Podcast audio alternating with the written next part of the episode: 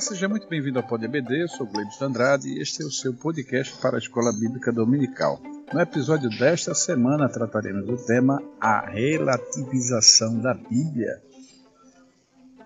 E aqui comigo, nossos convidados, pastores Kleber e Clauber Maia, quem convido, meu companheiro de todas as edições, pastor Kleber Maia, o que dizer de mais essa sutileza, dessa vez agora o problema é com as Sagradas Escrituras, ou as sutilezas são com elas, pastor Kleber Maia. A paz do Senhor, pastor Gleibson, pastor Clauber, meu mano, e todos os ouvintes do Pod EPD. Uma alegria estar aqui, mais um episódio, a sétima lição desse trimestre.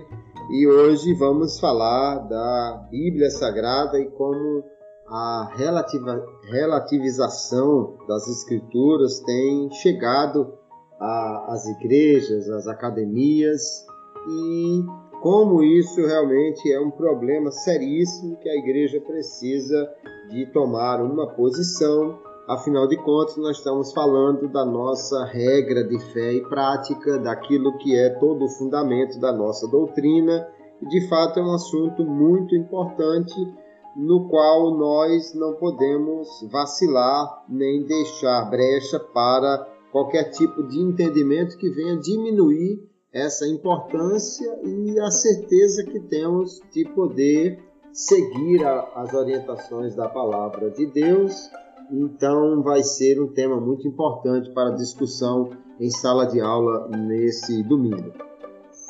Pastor Clauber Maia, Pai do Senhor, seja muito bem-vindo. Segundo episódio consecutivo dele, ele que nos honra mais uma vez com sua presença e agora para falar sobre a relativização da Bíblia. O nome né, pode até enrolar a língua, mas na realidade a gente sabe que é um ataque não só é, sutil, mas também frontal contra as Sagradas Escrituras.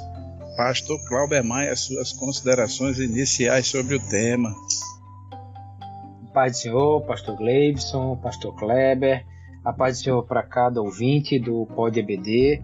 É uma alegria poder participar mais uma vez o PodEBD tem sido uma ferramenta de ajuda para todos aqueles que conseguem acessá-lo né, e utilizar como algo importante para ajudar. Claro que a, a, revista da escola dominical é a revista da CPAD, mas nós nos propomos a trazer aqui um, um subsídio, né, uma ferramenta, e, e penso que Dentro desse propósito, o PodEBD tem sido muito relevante e muito útil.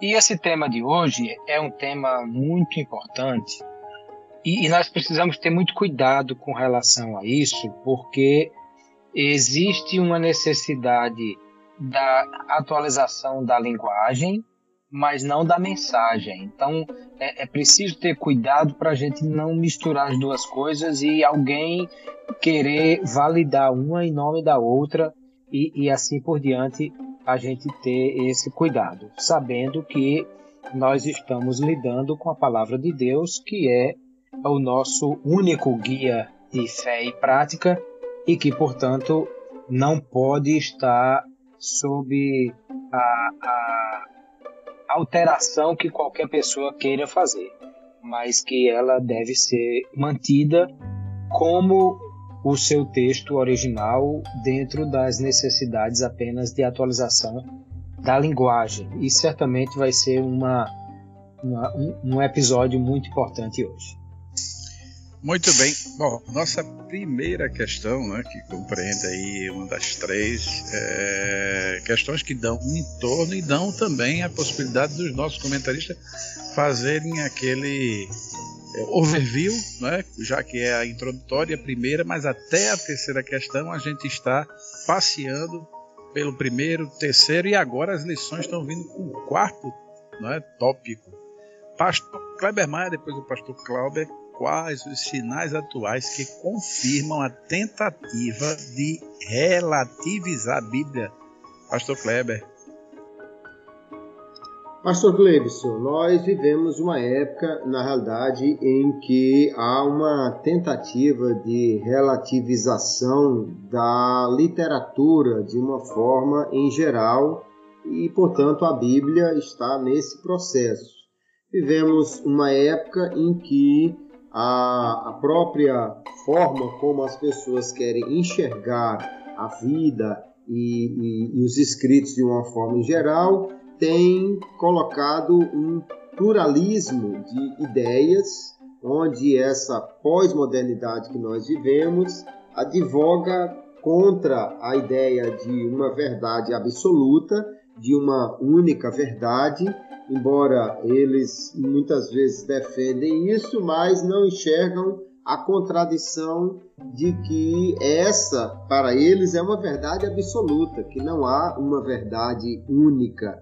E, no entanto, dentro desse pensamento, fica o leitor, o ouvinte, no encargo de dar a interpretação que ele quiser às verdades ou às opiniões diversas. Na realidade, é há uma valorização de qualquer opinião e uma desvalorização de alguém que tenha uma palavra que, que não possa ser contradita ou uma verdade absoluta. Diante disso, então, a Bíblia Sagrada entra nesse processo de ser vista como apenas uma opinião ou as interpretações mais ortodoxas da Bíblia como apenas mais uma opinião sobre essas questões de que a Bíblia trata. Além disso, obviamente, o, o ser humano decaído ele quer acomodar as coisas à sua forma de viver pecaminosa dentro daquilo que muitas vezes é dito como se fosse um politicamente correto, sendo que o politicamente correto é visto como algo que não deve atacar a, as minhas convicções, por mais que elas estejam fundamentadas numa vida pecaminosa. Então, o homem quer que a Bíblia se acomode à sua maneira de pensar, um pensamento pecaminoso, secular, materialista.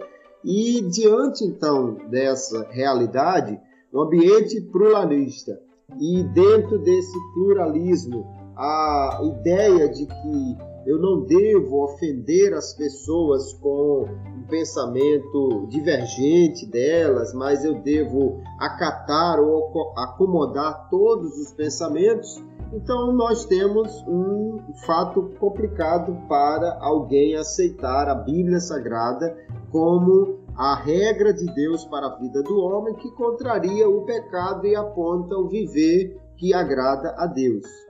Por isso, então, nós temos visto, por parte até de líderes evangélicos, a ideia de ressignificar ou de atualizar a mensagem da Bíblia, que seria nada mais, nada menos do que retirar da Bíblia qualquer tipo de indicação de pecado, de erro, que contraria o pensamento atual, admitindo então aí todo tipo de entendimento daquilo que nós já temos visto nas lições passadas. Admissão, então, de imoralidade, de normalização de divórcio, de ideologias contrárias à, à família, tudo isso seria aceito como sendo válido dentro de uma ideia de que a Bíblia foi escrita numa sociedade machista, numa sociedade atrasada e que, portanto, agora precisaria ser atualizada. Quando nós vemos líderes cristãos, pastores, escritores, dando esse tipo de declaração que a Bíblia deveria ser atualizada, homens até que já foram é, grandes ícones do pensamento evangélico no Brasil e que hoje se posicionam dessa maneira contrária às escrituras ou dizendo que ela precisa ser modificada, isso de fato é um sinal claro de que querem relativizar a Bíblia Sagrada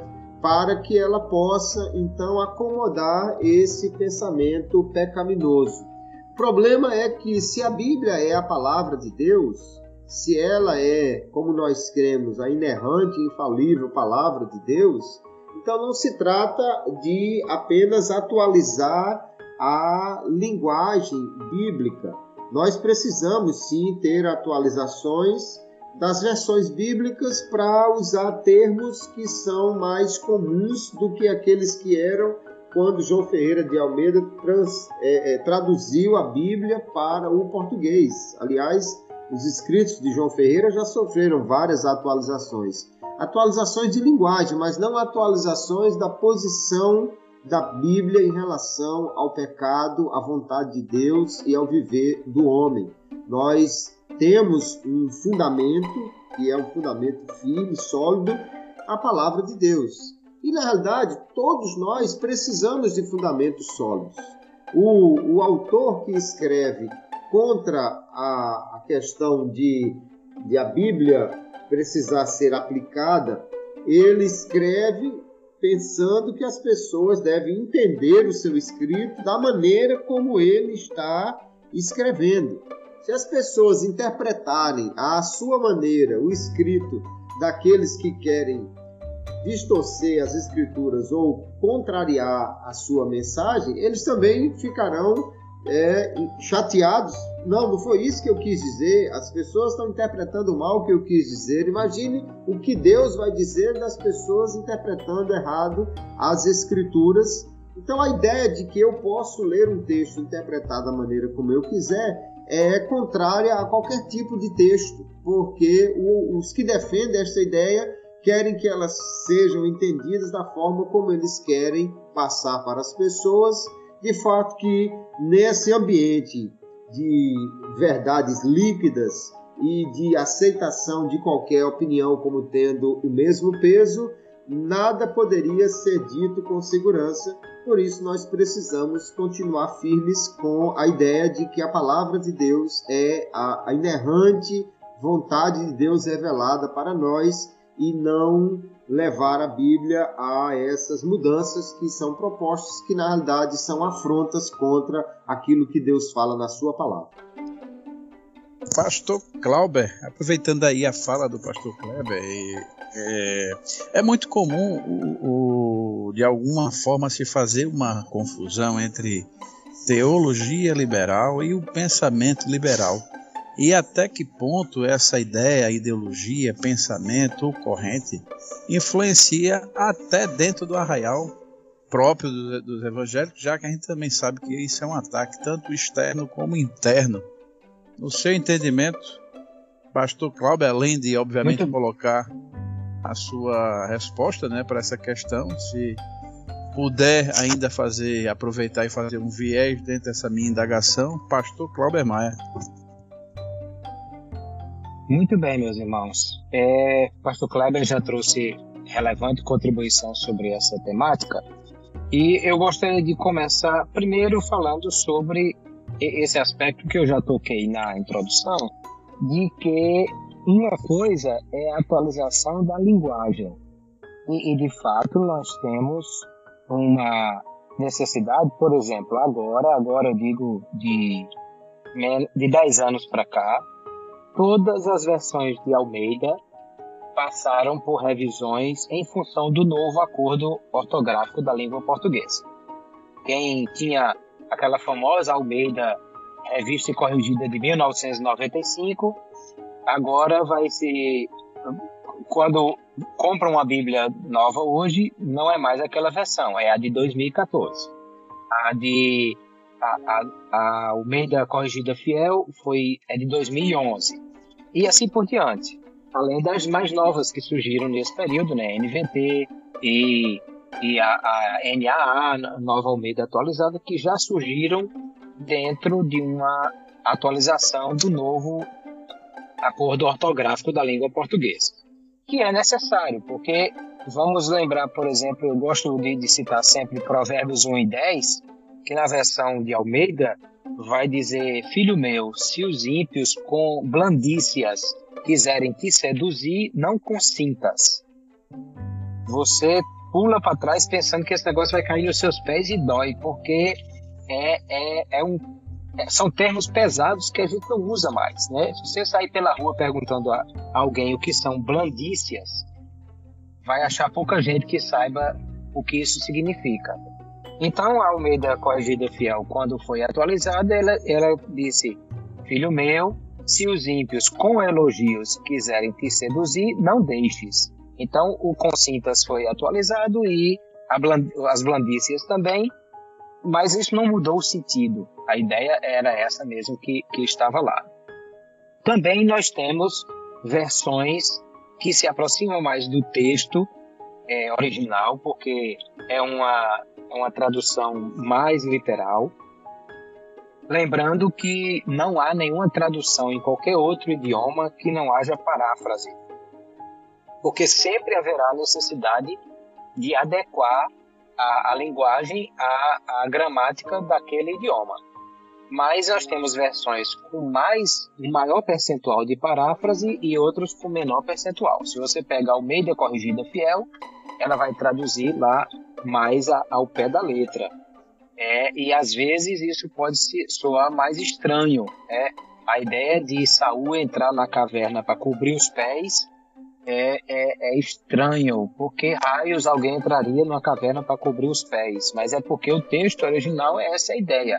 A outra versão mais recente vai dizer que ele foi para fazer necessidades fisiológicas, porque a ideia é exatamente quem baixava a túnica para os pés era para poder fazer alguma coisa é, de suas necessidades. Então, o fato de você ter uma versão como NTLH, como Bíblia, Nova Bíblia Viva, que é mais paráfrase, ou até mesmo uma, uma versão com mensagem que é, é parafraseada completamente, não, não quer dizer que isso teria que destruir o texto ou modificar o texto. Teria apenas que atualizar. E, aliás, na verdade, é muito bom que nós tenhamos muitas versões, porque você tem a possibilidade de conferir várias, já que toda tradução também é uma interpretação, porque alguém teve que fazer a escolha por um significado em detrimento de outro daquele, daquela palavra que poderia ter mais de um significado. Então, isso a gente precisa ter em mente. Até para a gente não pensar assim, não, mas a Bíblia é, ela é, é, é, não pode ser mexida. Não, a Bíblia é inerrante e infalível nos seus originais. Não estou querendo relativizar isso, não. Estou só dizendo que nós temos traduções e traduções que podem ter tido problemas e, e dificuldades na, na tradução propriamente dito. E o, hoje não é o, o, o tempo para isso, mas nós poderíamos citar muitas dificuldades que as traduções tiveram. Mas isso não implica que a mensagem foi, foi transformada por causa disso. A, a grande questão do liberalismo teológico, primeiro que a ideia de um pensamento liberal, que seria algo mais progressista, algo mais, mais moderno, isso não é ruim do ponto de vista de, de negócios, de empreendedorismo, né? de, de alguém ter essa liberalidade. Agora, quando a gente fala de teologia liberal, aí na verdade nós estamos falando de alguns excessos que foram cometidos por alguns pensadores, principalmente teólogos do século XX, que trouxeram dificuldades para isso. A ideia, por exemplo, da, da mitologização, né, de que a, a Bíblia, na verdade, tem vários mitos que textos como uh, personagens como Adão e Eva, Noé e Matusalém, na verdade não, não teriam sido personagens reais. Eles são, são mitos, né? Foram histórias construídas e, e tal.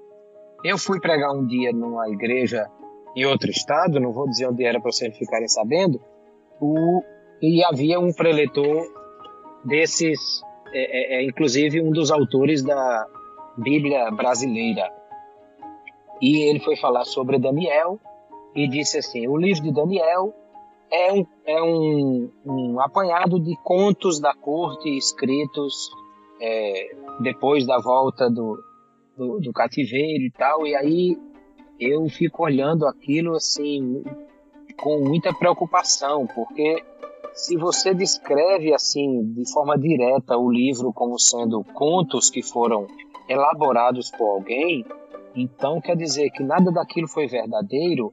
A profecia de Daniel então não foi dita antes, mas foi contada depois pelo que aconteceu.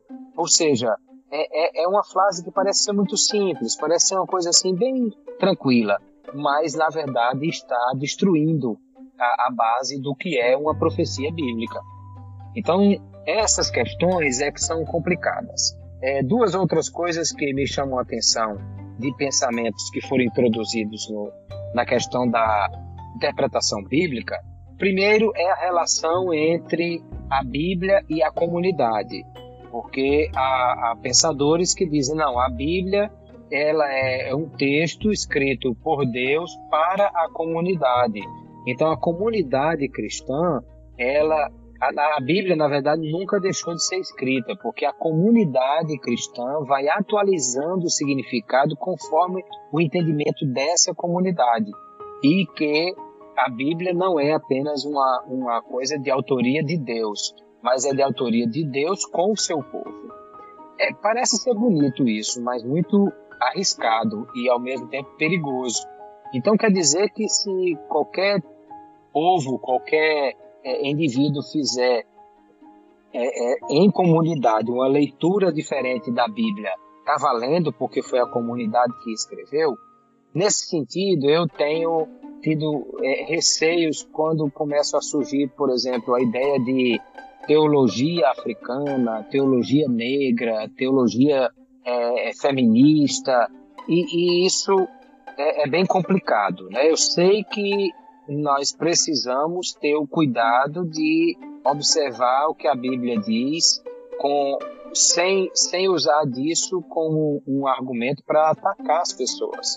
E sei que no passado os colonizadores usaram desse expediente, mas a gente também não pode é, mudar o significado em função disso. E a outra coisa que me chama a atenção também dentro dessa relativização é a ideia da relação entre o texto e a experiência, de achar que a, a experiência se sobrepõe ao texto e não o contrário disso. Então, é, quer dizer, eu, eu tenho experiências com expulsar demônios e a minha experiência de batalha espiritual vai ditar o que é a batalha espiritual segundo a Bíblia e não o que a Bíblia diz sobre a batalha espiritual. Ah, inclusive, alguns autores que falam, por exemplo, só para citar essa questão da batalha espiritual, trazem algumas informações que dizem ter sido recebidas dos demônios que eles expulsaram, que os, os, demônios agem assim ou agem de, dessa outra forma, e que o certo é a gente agir dessa maneira, e que tem que demônio desse modelo ou daquele outro modelo, dessa categoria ou daquela outra, Agora, o que me chama a atenção é que Jesus disse que o diabo é o pai da mentira e que nunca se firmou da verdade. Quando Jesus diz um negócio desse, eu, eu tenho a impressão que é bem capaz de ser verdade. E aí, assim, não dá para acreditar em nada do que o cão diz, porque o diabo é sujo, porque é sujo mesmo, e, portanto, eu não posso trazer a informação dele para dentro da, da, da interpretação bíblica e qualquer coisa desse tipo.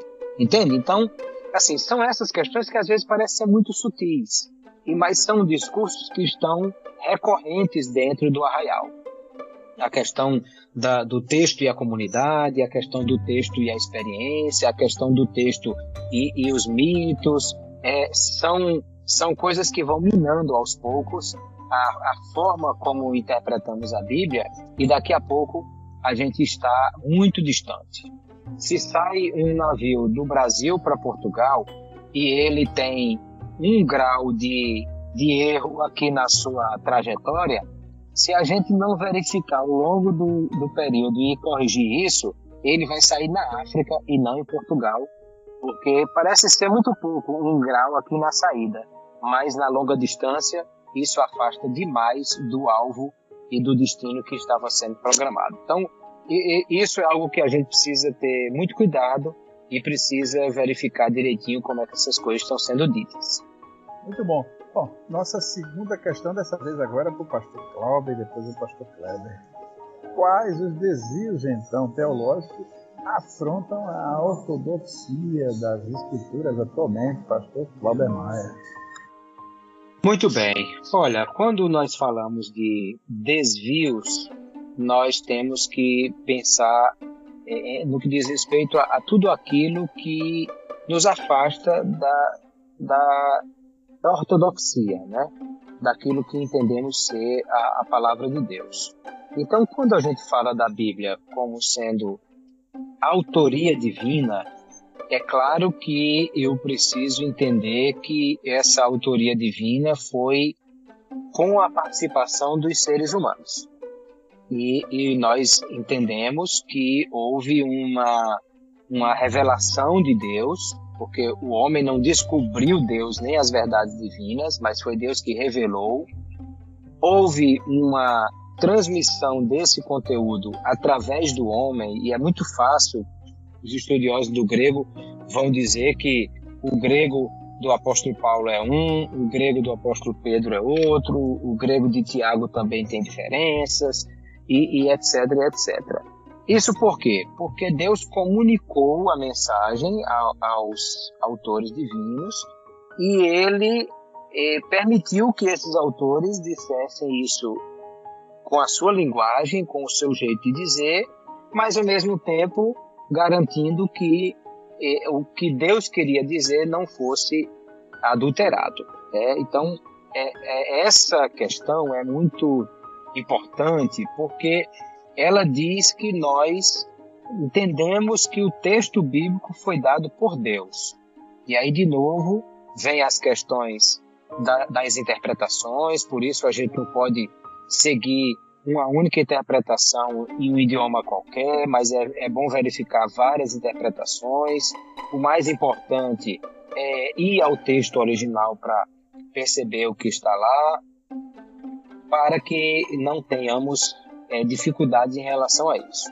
Então, a, a primeira questão aí de desvios doutrinários começa por tudo aquilo que altera essa condição. Até mesmo a questão da, de muitos autores da teologia liberal de, de, de que o texto sagrado, na verdade, foi, foi modificado ao longo dos anos, né? E foi é, e aí se fala de uma Torá dividida em quatro pedaços, se fala de essas questões de contos da corte, como eu já citei, e, e é claro que a gente tem que ter a, a percepção que é, correções foram feitas ao longo do tempo de linguagem. É claro que a gente sabe que, por exemplo, livros como o de Samuel, os, os dois, né, de Samuel, de Reis, de Crônicas, nós não sabemos exatamente quem escreveu. E, e sim, deve ter sido escrito a muitas mãos, é, os sacerdotes que, que, que, devem ter cooperado, até porque eles cobrem um período muito longo de, de história. É. É, é claro que você sabe que o livro de Deuteronômio são três discursos de Moisés, mas o último capítulo que narra a morte de Moisés não foi Moisés que escreveu, porque senão, senão teria sido psicografado. Então, é claro que a gente sabe que houve contribuições e, e, que nem tudo que está na Bíblia a gente consegue bater o martelo e dizer assim: isso aqui foi escrito nessa época e por essa pessoa. Mas se nós entendemos que a Bíblia é a palavra de Deus que foi dada por Deus, nós também precisamos entender que o, o Deus não só deu a revelação, provocou a inspiração e, e dá a iluminação para entendermos, mas também ele trabalha na preservação. E que Deus foi é, é, suficientemente capaz de fazer com que o texto que ele quis que ele chegasse até nós chegasse, apesar dos seres humanos que nele trabalharam e que Deus teve cuidado disso. Porque senão, se a gente deixar tudo na mão do homem e achar que isso foi só um apanhado de instruções que os próprios homens fizeram, então nós destruímos exatamente o, o que é mais é, é mais caro para nós, que é a autoria divina do texto. Então, tudo que ataca essa questão, e aí são muitas as sutilezas aí apresentadas, mas tudo que ataca essa questão de, de tirar de Deus a autoria do texto, aí é o grande problema que nós vamos ter hoje e que nós precisamos ter muito cuidado com isso. Bom, pastor Kleber Maia, o que você pode complementar além dessa boa e ampla resposta do pastor Cláudio? Pastor Kleber, sem querer incluir mais uma pergunta dentro, mas o nosso comentarista, o habilidoso pastor José Gonçalves, colocou, eu vi palavras que parecem que estão muito no dia a dia do Brasil e até do mundo, quando se fala em politicamente correto. É, e também a questão do, vamos dizer assim, de uma certa narrativa e da questão da criminalização de opinião, até que ponto esse conjunto de questões influencia diretamente nessa questão, né, para que afronta, né, ou isso é um posicionamento novo de maneira teológica ou de visão das escrituras, pastor Kleber Maia. Pastor Glebson, pastor Cláudio já falou muito bem aí os desvios que afrontam a ortodoxia das escrituras é tudo aquilo que reduza o entendimento da Bíblia como a inerrante e infalível palavra de Deus. Nós precisamos entender que a Bíblia ela é Deus revelando-se à humanidade na linguagem dos homens. Como é uma linguagem humana, Deus escolheu a linguagem humana, obviamente porque senão não haveria comunicação. Então nós temos as dificuldades próprias da linguagem, de se trazer um texto que foi escrito em outro idioma há mais de dois mil anos atrás e num contexto cultural completamente diferente, nós trazermos a essa palavra para nós hoje, isso sempre será um desafio, porque qualquer tradução já é desafiadora, uma vez que você não encontra em um idioma muitas vezes uma expressão igual no outro idioma. Mas o grande problema é quando as pessoas querem dizer que a Bíblia não disse exatamente o que disse, ou dizer que isso era o produto de uma sociedade completamente diferente e agora querer atualizar isso. Então já foi falado da teologia liberal, que nega realmente a inerrância da palavra de Deus. Isso porque vê as dificuldades de traduções e de entendimento, mas isso é próprio do meio que Deus usou, a linguagem humana. Também nós temos aí muitas traduções que são, na realidade, mal feitas com um objetivo de enganar as pessoas ou de banalizar as escrituras. Nós temos, por exemplo, a tradução do Novo Mundo, que é uma tradução feita com o propósito de sustentar um, um entendimento teológico que não é aquilo que a Bíblia realmente afirma. Nós temos traduções como a chamada Freestyle, que é, é uma Bíblia completamente é, escrita numa linguagem de, de, de gírias, de palavrões que, obviamente, não, não pode ser entendida como uma fala do tipo que Jesus usaria, nem se ele tivesse vivendo na nossa época. E com essas coisas, nós vemos que são diversos ataques que são colocados como se fossem, na realidade, é, atualizações, é, coisas que precisam ser feitas para que a, a, a, turma mais jovem, os jovens possam entender a Bíblia, mas nós temos que ter muito cuidado com isso, não confundir aquilo que a Bíblia diz que é pecado com aquilo que alguém acha que é uma opinião machista ou ortodoxa de outro tempo, porque na realidade a palavra de Deus é a revelação da sua vontade para nós e, portanto, qualquer desvio que reduza esse entendimento tem que ser considerado realmente como uma afronta à palavra de Deus e nós precisamos sim usar a nossa razão, toda ferramenta que tivermos para uma boa interpretação da Bíblia. Atualizações de linguagem são bem-vindas, desde que preservem de fato a mensagem que está no, no que nós temos nos, nos originais ou nos manuscritos sobre a revelação de Deus para o homem.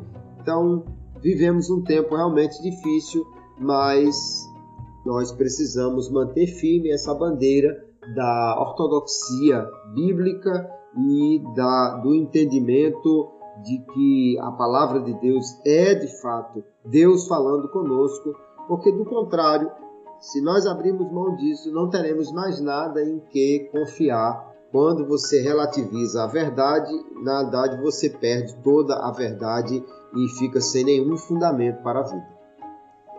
É, eu, sem querer insistir, já insistindo, é o terceiro, o segundo ponto, e a gente sabe que eu fico com pena do professor, mas envolver vocês é, um pouco mais, porque a gente, no final a gente vai colocar já fundamentos doutrinários para a defesa, né, o contra-argumento do que se coloca como uma sutileza. Na opinião do, do, do pastor Cláudio, depois do pastor Kleber, é até que ponto, porque pelo que eu entendi, o, o pastor José Gonçalves é, e o pastor Kleber já mencionou, mas para é, ficar bem claro aí, né, na minha mente e na mente de quem nos ouve, me parece que alguém tá, tentou ao longo desse tempo é, pegar né, a necessidade ou a necessidade da versão, que é um fato prático, de atualizar a linguagem, como o pastor Costa já bem citou em sua fala, alguém pegou isso e hoje,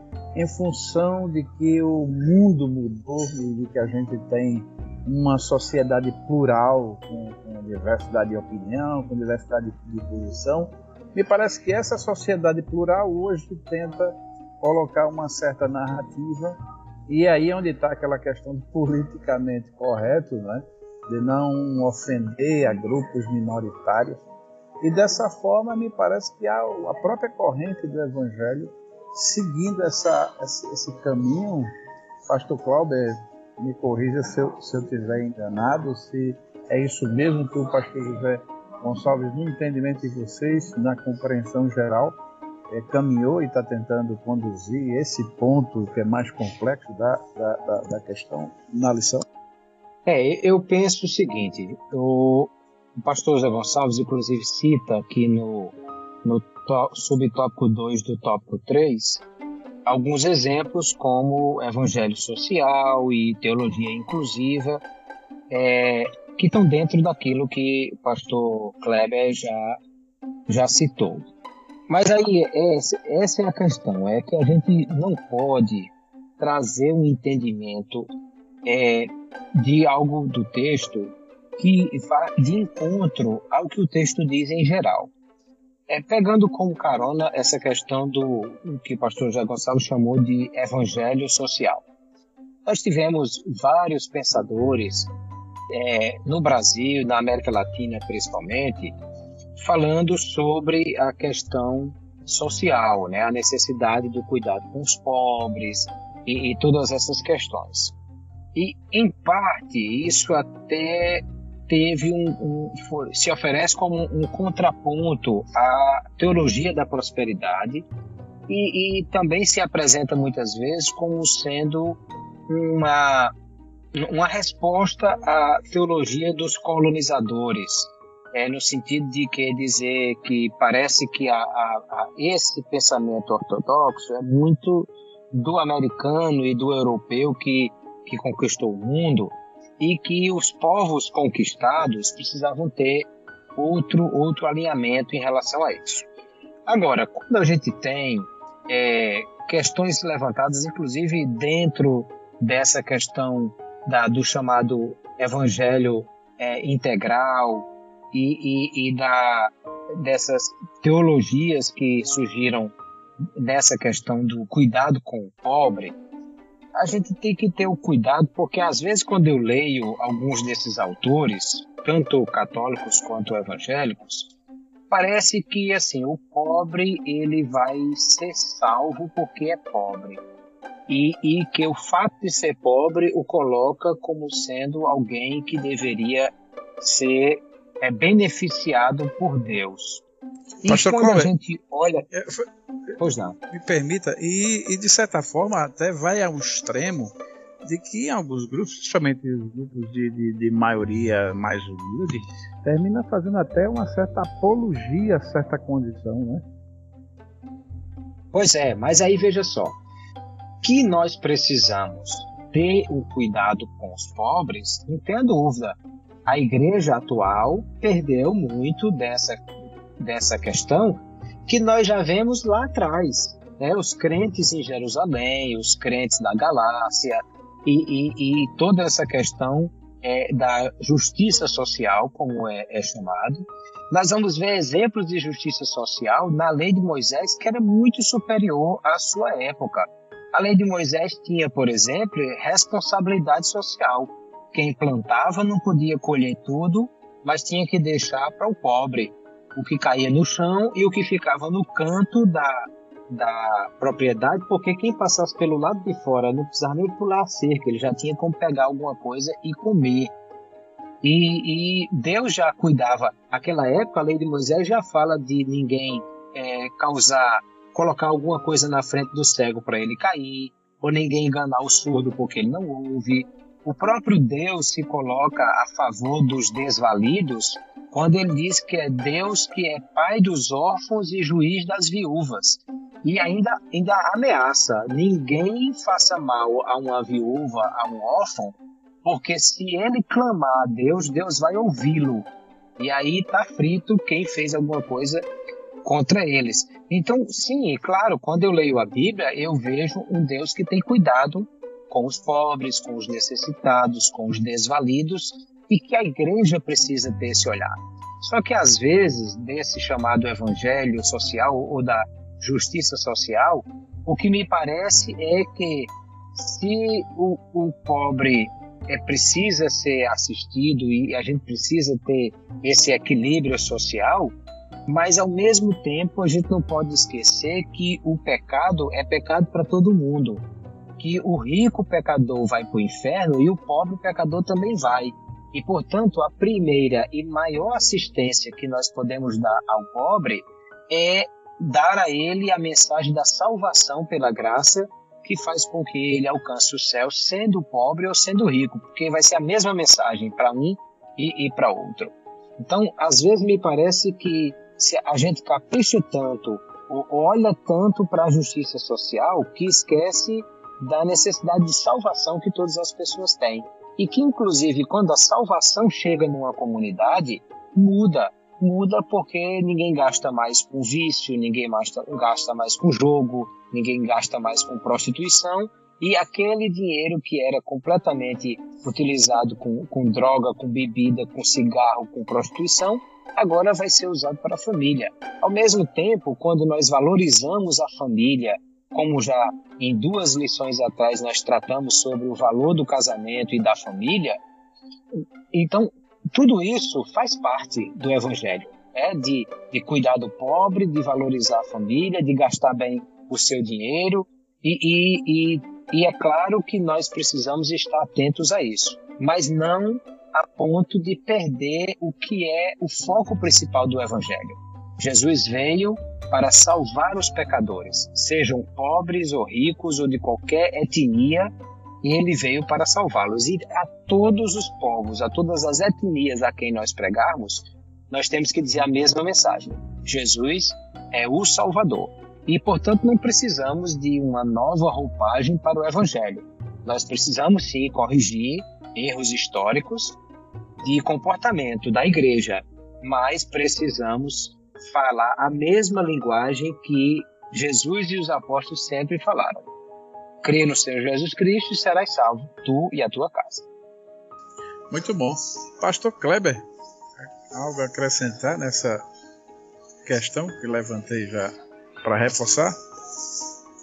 Eu creio que já entendemos o suficiente. A grande questão é que o Deus que nos deu a palavra ele nos deu especialmente com o propósito de revelar a si mesmo e ao seu plano redentor.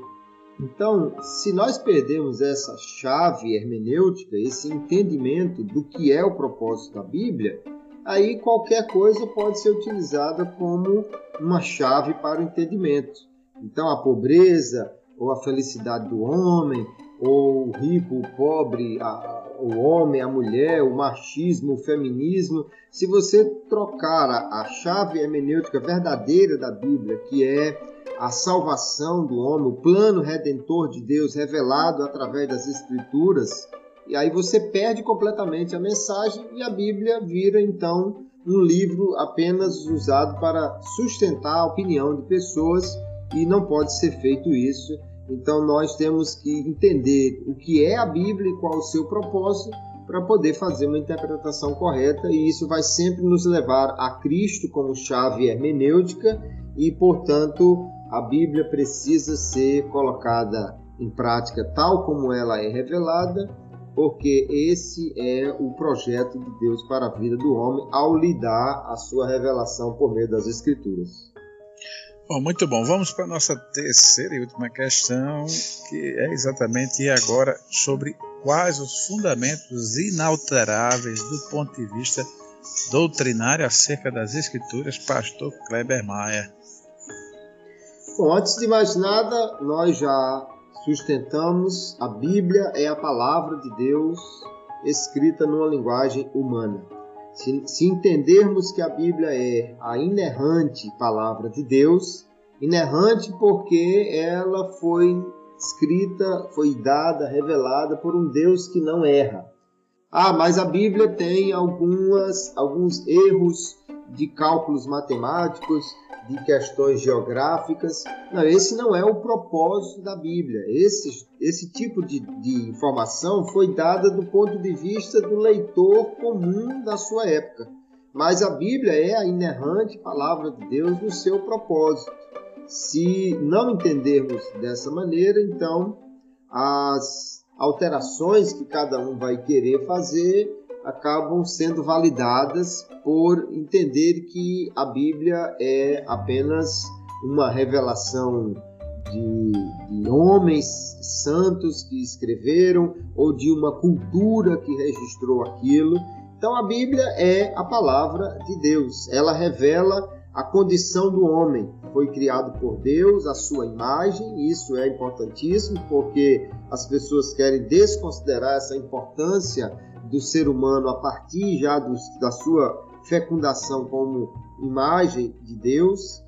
Esse homem, no entanto, caiu e, portanto, todos os homens estão numa condição de pecado, é isso que a Bíblia revela. Então, não há como sustentar uma ideia de pessoas, de homens que possam é, viver de qualquer maneira e agradar a Deus, ou que cada um decide a sua maneira de viver e a Bíblia nos mostra a salvação unicamente pela fé em Jesus.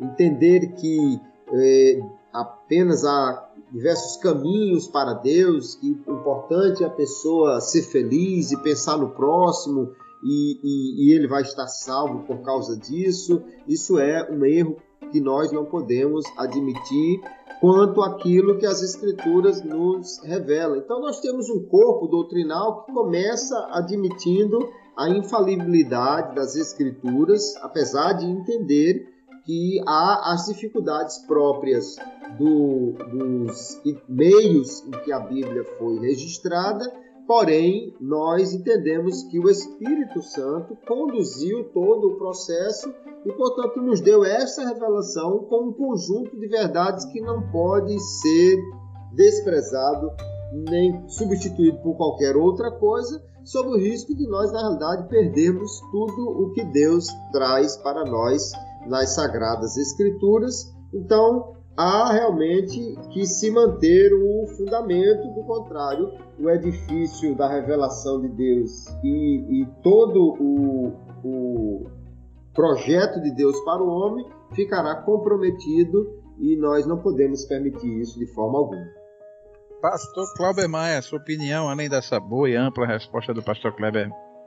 Muito bem, pastor Kleber já falou sobre essas questões tão importantes e que nós já vamos citando desde o início desse episódio, revelação, inspiração e, e inerrância, infalibilidade, são esses é, é, fundamentos do que diz respeito à questão da, da Bíblia Sagrada. O que eu gostaria de reforçar, até o pastor José Gonçalves faz menção aqui, do, da chamada hermenêutica centrada no leitor. E é, é para dizer exatamente que só há um jeito de nós respeitarmos o escrito de alguém é entendendo o que aquela pessoa quis dizer quando escreveu. Porque, óbvio, que qualquer texto precisa ser interpretado a partir, a partir da, da mentalidade de quem escreveu. É, o texto bíblico, nós temos que ter esse cuidado. Claro que a aplicação disso pode ser feita de acordo com a, a necessidade. Então, por exemplo, se Jesus fala, ninguém esconde uma lâmpada debaixo de, de um, um, uma, uma, cobertura, mas põe no alto onde ela possa iluminar, é, é preciso entender aqueles termos que ali estão colocados e é preciso entender de que tipo de lâmpada Jesus estava falando. Porque quem pensar hoje na lâmpada de LED, fluorescente, incandescente ou, ou de qualquer outra tecnologia que há hoje, pode pensar, mas por que raios alguém tiraria uma lâmpada lá de cima para esconder debaixo da cama? Aí você precisa voltar ao, aos costumes bíblicos para entender que aquilo ali era uma lâmpada é, que era acesa com fogo e que era, era móvel, né? É, você vê como a gente vai perdendo a tecnologia, né? Porque naquela época já tinha uma lâmpada móvel, tinha mobilidade, as de hoje não tem. Mas era preciso você colocá-lo no lugar alto para iluminar. Bom, quando você entende a fala de Jesus, e só é possível entender a fala de Jesus olhando o, como era o que, o que ele estava pensando, né? que tipo de lâmpada e que tipo de situação ele estava se referindo, para então você fazer a interpretação correta do texto. Porque aí diz, ah, então quer dizer, Jesus estava falando de não esconder a lamparina debaixo do, da, da, da, da, da cumbuca, né? mas de colocá-la no lugar alto. Então ele tá, é disso que ele está falando. Quando se fala, por exemplo, sobre o uso de figuras, a Bíblia Sagrada ela é riquíssima no uso de figuras de linguagem. E figuras de linguagem são coisas que estão presentes em todos os idiomas. E o, o, os próprios autores do Novo Testamento fizeram isso em relação ao Antigo Testamento. Por exemplo, lá no Antigo Testamento está escrito: não ponha dois animais diferentes no mesmo jugo. Aí a gente precisa de novo voltar lá para entender o que é jugo, que é aquela peça de madeira que se põe prendendo o pescoço de dois animais, que lá em nós a gente chama de canga, que é exatamente para você usar a força desses dois animais para puxar uma carroça, um implemento agrícola, um arado, qualquer coisa assim. Lá em Deuteronômio é, é literal: não bote um boi e um jumento ou um cavalo e uma vaca na mesma canga, mas você deve colocar dois animais iguais no mesmo, no mesmo jugo. Mas quando o apóstolo Paulo lê isso, a Epístola aos Coríntios, ele faz uma aplicação disso. Aí ele diz: Não vos prendais a um jugo desigual com os infiéis. E aí começa a fazer. Que comparação tem o templo com os ídolos e Deus com o diabo e, e essa coisa toda? Veja, ele, ele usou de uma figura de linguagem, porque, claro, a ideia de estar preso no jugo é uma ideia física. De, e nós não andamos preso, aí como, como dizem nós, encangado, é, numa canga com, com um, um ímpio. Mas ele está usando uma figura de linguagem. É verdade. O pastor, pastor Cláudio, me permita uma questão, porque quando colocou e colocou muito bem, isso é uma coisa que deve ser ressaltada, porque a hermenêutica, né? E aí, daí onde a gente está falando exatamente dessas nuances que tentam relativizar, né? E todas elas são sutilezas. Mas me veio uma questão quando citou a questão do, de uma hermenêutica voltada para o leitor uma coisa que não foi tocada pelo pastor José, lógico, que a pretensão direta não era essa, mas uma figura contrária, eu não sei até que ponto isso influencia, ou se foi fruto desse movimento de, da construção de uma narrativa e daí isso vir como uma sutileza, também se fala hoje, é, tomando né, é, é, com base a lição, fazer a lição dentro da nossa própria casa, de uma hermenêutica pentecostal, como se na sua maioria desprezasse essa leitura do ponto de vista pentecostal. Até que ponto isso obviamente é importante e passa por essa nuance dessa perspectiva de ver como um leitor a sua opinião para a gente fechar essa questão. Perfeito. Só para fechar a questão dizer é, a gente precisa então ler a Bíblia e observar as figuras de linguagem como figuras de linguagem. João disse que tudo que foi dito a respeito de Jesus, se fosse escrito, não cabia na atmosfera terrestre os livros todos que, que seriam escritos. Claro que isso aí se chama hipérbole. Ele está fazendo um exagero. Como lá na época de Manassés, o texto de Crônicas diz que quando Manassés foi rei, não havia uma única árvore verde em Israel que debaixo dela não tivesse um ídolo. Claro que você percebe também que isso é um, um, exagero. E é o que? É uma hipérbole. Ah, a Bíblia mentiu? Não, a Bíblia não mentiu. A Bíblia está usando de uma figura de linguagem. Então, isso deve ser visto em toda a interpretação bíblica para a gente não ter dificuldade com relação a essa questão. Voltando à questão que você cita da teologia pentecostal, o que nós temos que ter o cuidado é, é o seguinte: primeiro, é, é, de fazermos apenas a distinção do que diz respeito a, a métodos específicos.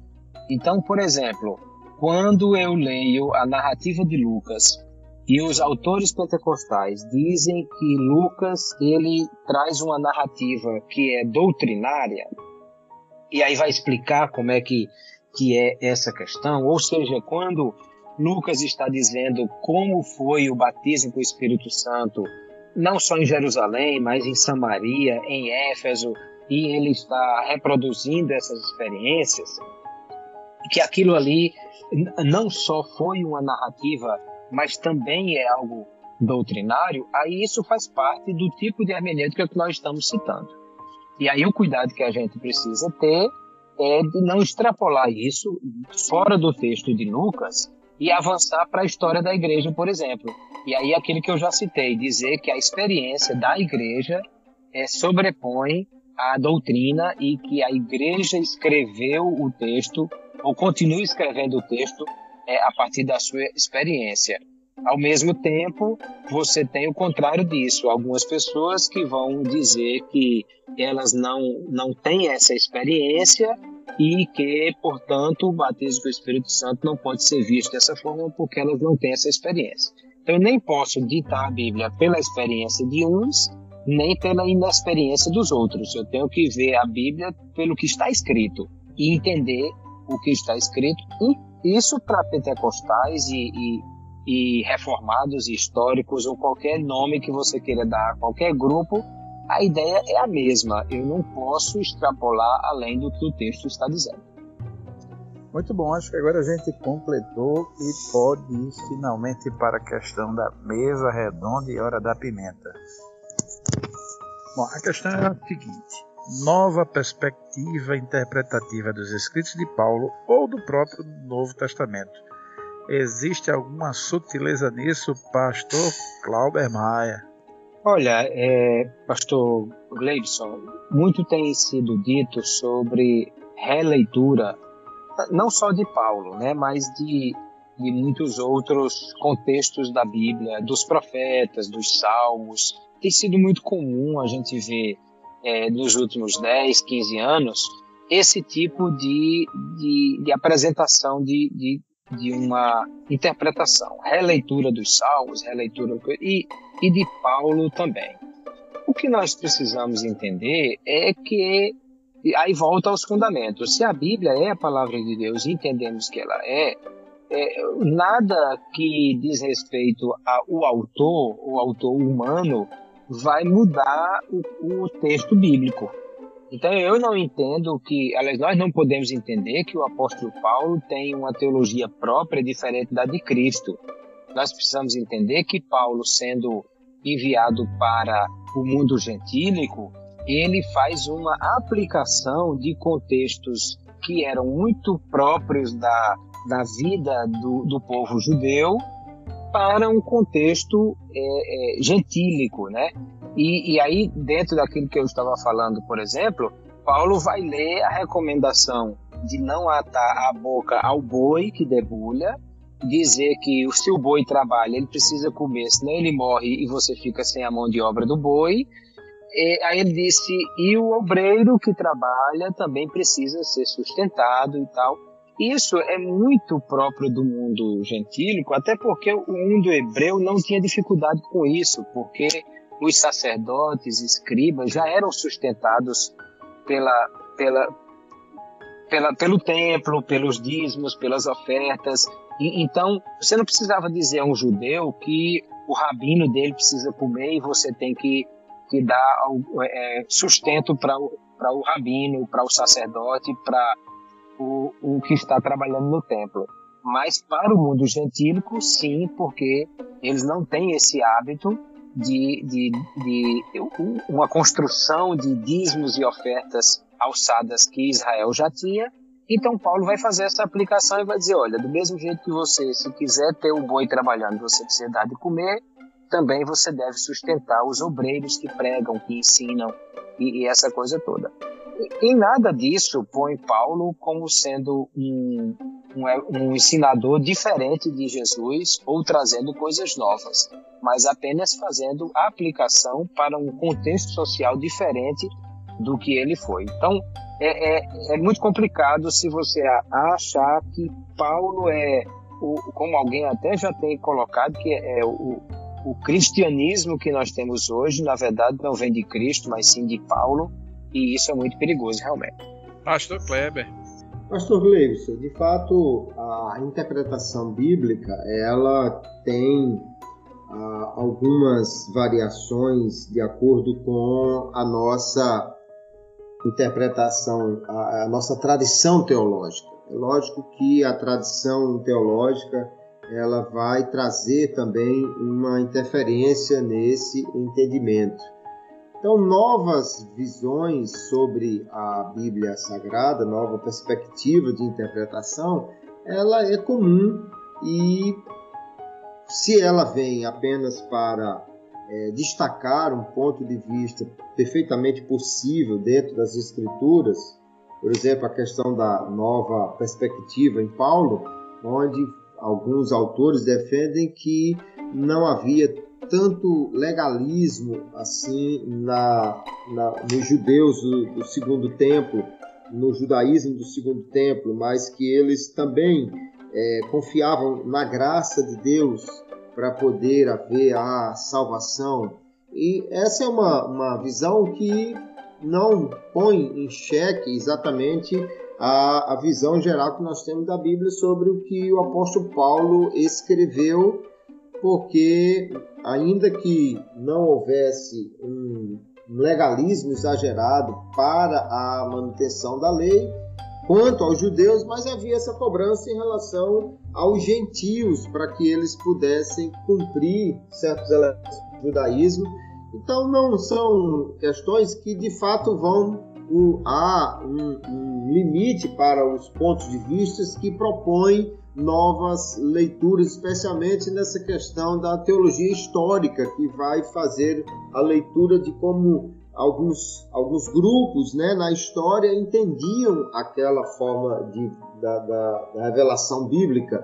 Mas o que não podemos é ir além desse limite que é possível, daquele limite que, que se, se trata de discussões e, e que não foge dentro daquele arcabouço geral das Escrituras. Salvação unicamente pela fé em Cristo, conforme revelado pela palavra inerrante de Deus.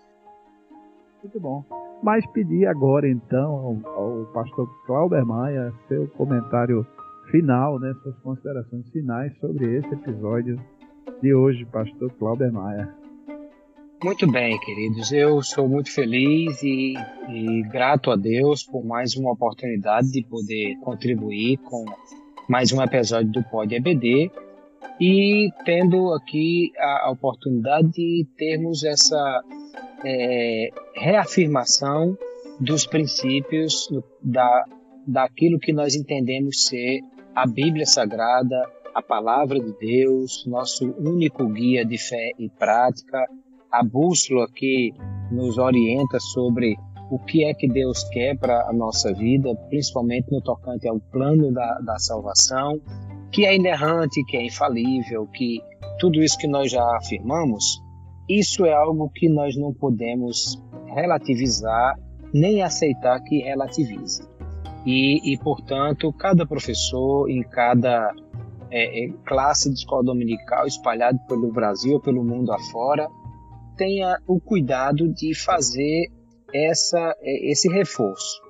algum professor pode não ter muita segurança em falar da, das muitas é, é, distorções e, e, e, de tantas coisas assim, porque algumas delas são não somente muito sutis, mas muito técnicas e, e possuem argumentos que a ideia não é que o professor da EBD tenha a condição de, de refutar todos os ataques contra as escrituras, mas que o professor da EBD tenha a condição de reforçar o que é importante, a Bíblia como sendo a palavra de Deus para nós. Se o professor da EBD conseguir isso, já é suficiente, porque aí nós vamos ter a, a condição de que qualquer outra doutrina fora dessa ela não possa ser aceita pelo povo de Deus que entende que a Bíblia é a palavra de Deus. Pastor Kleber. Essa é uma lição que de fato se reveste de uma grande importância, do graças a Deus por poder aqui também trazer a minha contribuição, louvar a Deus pela presença aqui do Mano, pastor Clauber Maia e juntamente com o pastor Gleibson, deixamos aqui essas contribuições para o professor. São questões muitíssimo importantes. Nós precisamos manter a nossa base de fé, porque se destruirmos a base que nos sustenta, onde nós nos sustentaremos? O cristianismo tem como um fundamento a, revelação de Deus através das Escrituras e, portanto, essa revelação precisa ser mantida. É, é fato claro que a Bíblia, por ser escrita em linguagem humana, precisa ser interpretada com cuidados, porém também é fato claro que nenhum outro escrito da antiguidade é, é, tão bem documentado, tem tão grande número de cópias e é tão estudado quanto a Bíblia Sagrada, portanto, nós temos razões de sobra para confiar nela. Se os escritos de muitos filósofos gregos, por exemplo, que têm mínimas cópias e cópias que estão muito longe do tempo que o, o escritor viveu, ainda assim são sustentadas as suas ideias pela filosofia como sendo a mais pura verdade, imagine o que nós podemos dizer das escrituras que têm um número absurdo de cópias próximas ao tempo da escritura que, que dos, dos seus autores e que, portanto, nos dá segurança para nós sustentarmos esta verdade como sendo a verdade preservada de Deus para o homem que Deus abençoe cada professor e aluno nesse estudo. Muito bom, eu quero agradecer de coração ao meu companheiro de todas as edições, o pastor Kleber Maia, que também tem material dele disponível aí na internet. Que Deus abençoe amplamente aos dois, com grandes e copiosas bênçãos do céu na vida de cada um de vossas famílias. E eu quero me despedir de ambos e de cada ouvinte do Pod EBD com a paz do Senhor. A paz do Senhor. A paz do Senhor, Deus abençoe.